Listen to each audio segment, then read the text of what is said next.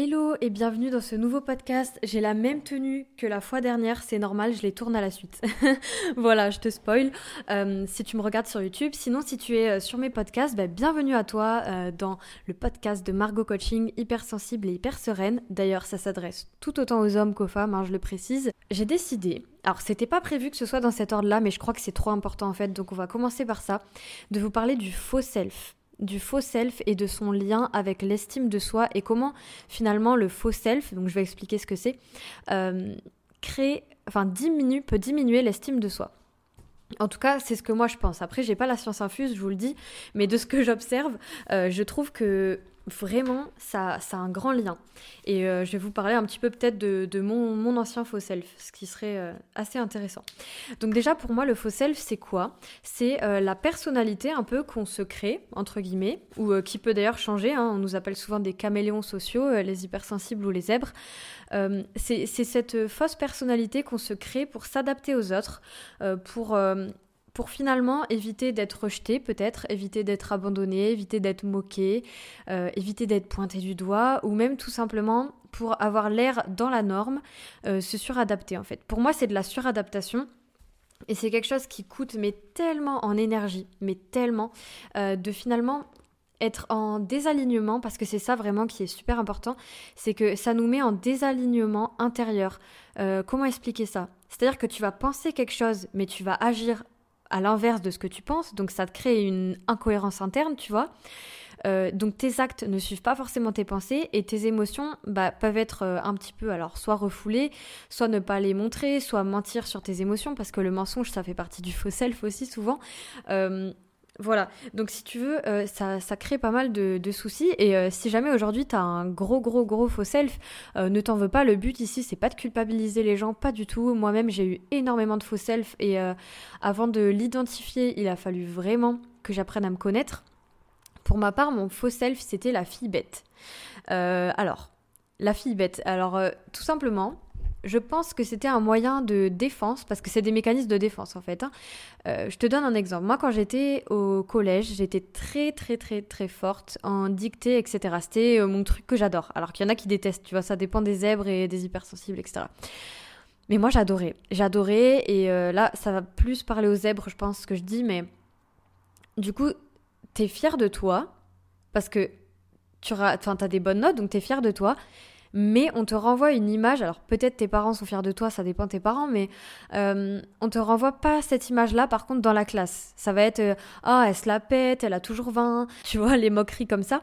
Euh, et à l'inverse, bah peut-être tu vas être aussi félicité par d'autres, mais je veux dire tu auras l'étiquette un peu intello et je pense que ça je sais pas si c'est spécifique à la France, mais vraiment c'est que quand tu brilles, ça gêne les gens qui n'arrivent pas à briller comme toi sur ce truc-là. Sauf qu'en fait, c'est pas parce que toi tu brilles que tu rabaisses les autres, tu vois ce que je veux dire? Et tu vas pas te rabaisser, euh, rabaisser ta lumière pour euh, laisser les autres briller. Et ça, c'est un truc qu'on fait beaucoup, les zèbres.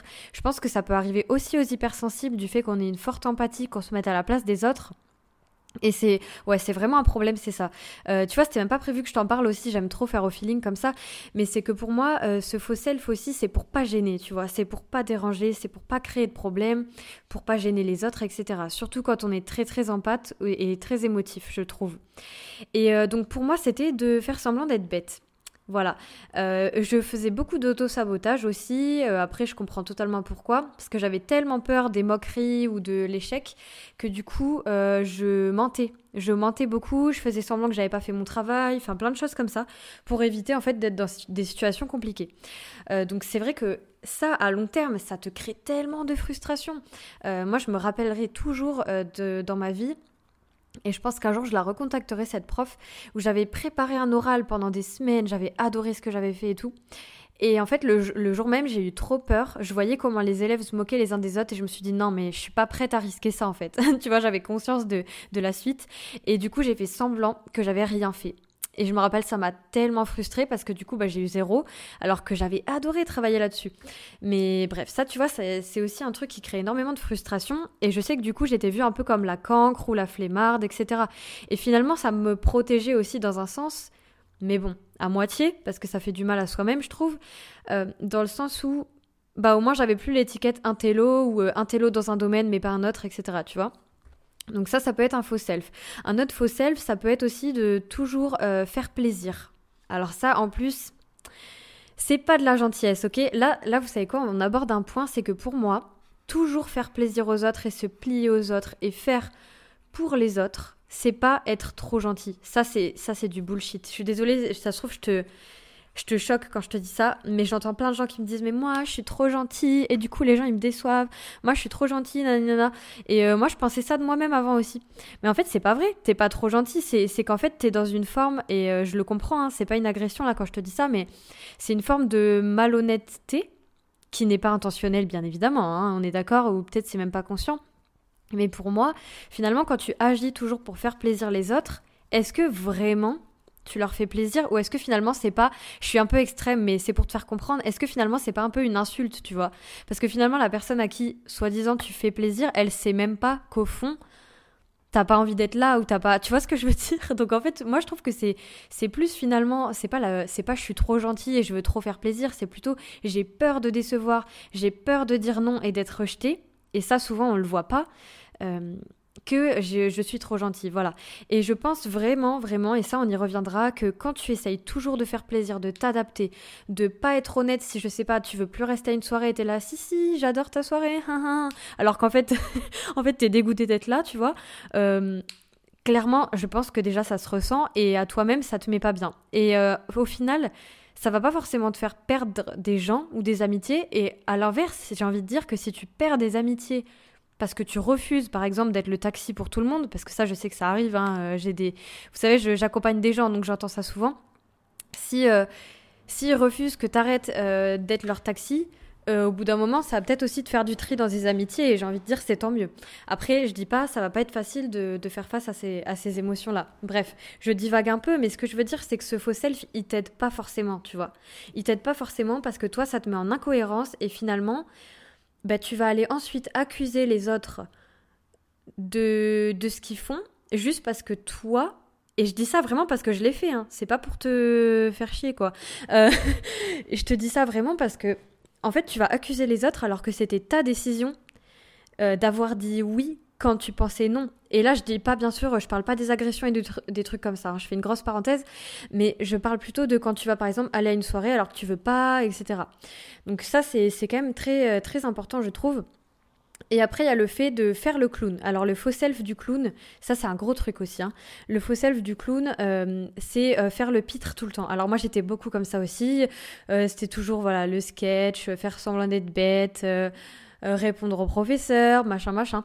Et et finalement, cette image-là, peut-être qu'elle aide dans un sens, et puis après, tu te sens un peu enfermé dans cette image parce que quand tu veux être euh, plus sérieux ou sérieuse, etc., t'es pas pris au sérieux. Enfin, tu vois, ça crée toujours un, désalignement, en fait. On y revient toujours.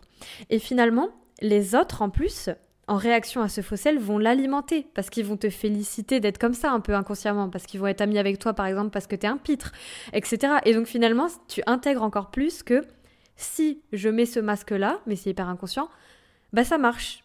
Donc ça te renforce. Et en plus, ça, on le voit toujours en neurosciences, c'est que si tu as un comportement qui est valorisé socialement, euh, par les autres, bah, toi tu reçois un espèce de shoot quoi et puis ça rend, ça renforce ton comportement si tu veux donc tu continues à le faire.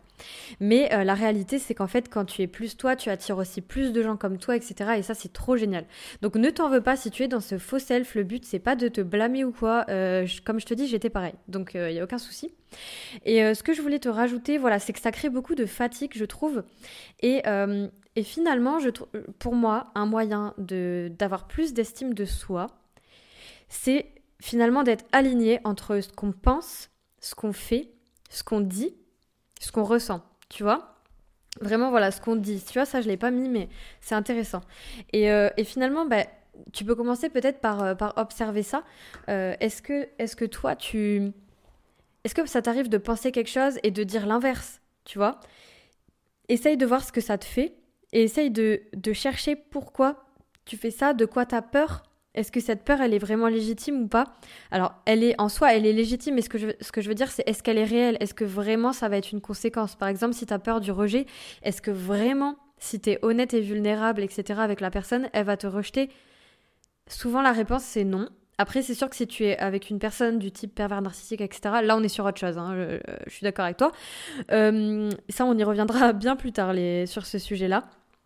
Mais ce que je veux dire, c'est que tout ce que tu peux faire, c'est prendre ta part de responsabilité et oser être toi. Et petit à petit, si jamais ça te fait super peur, tu vas pas commencer par, euh, par, par, le plus dur, tu vois ce que je veux dire.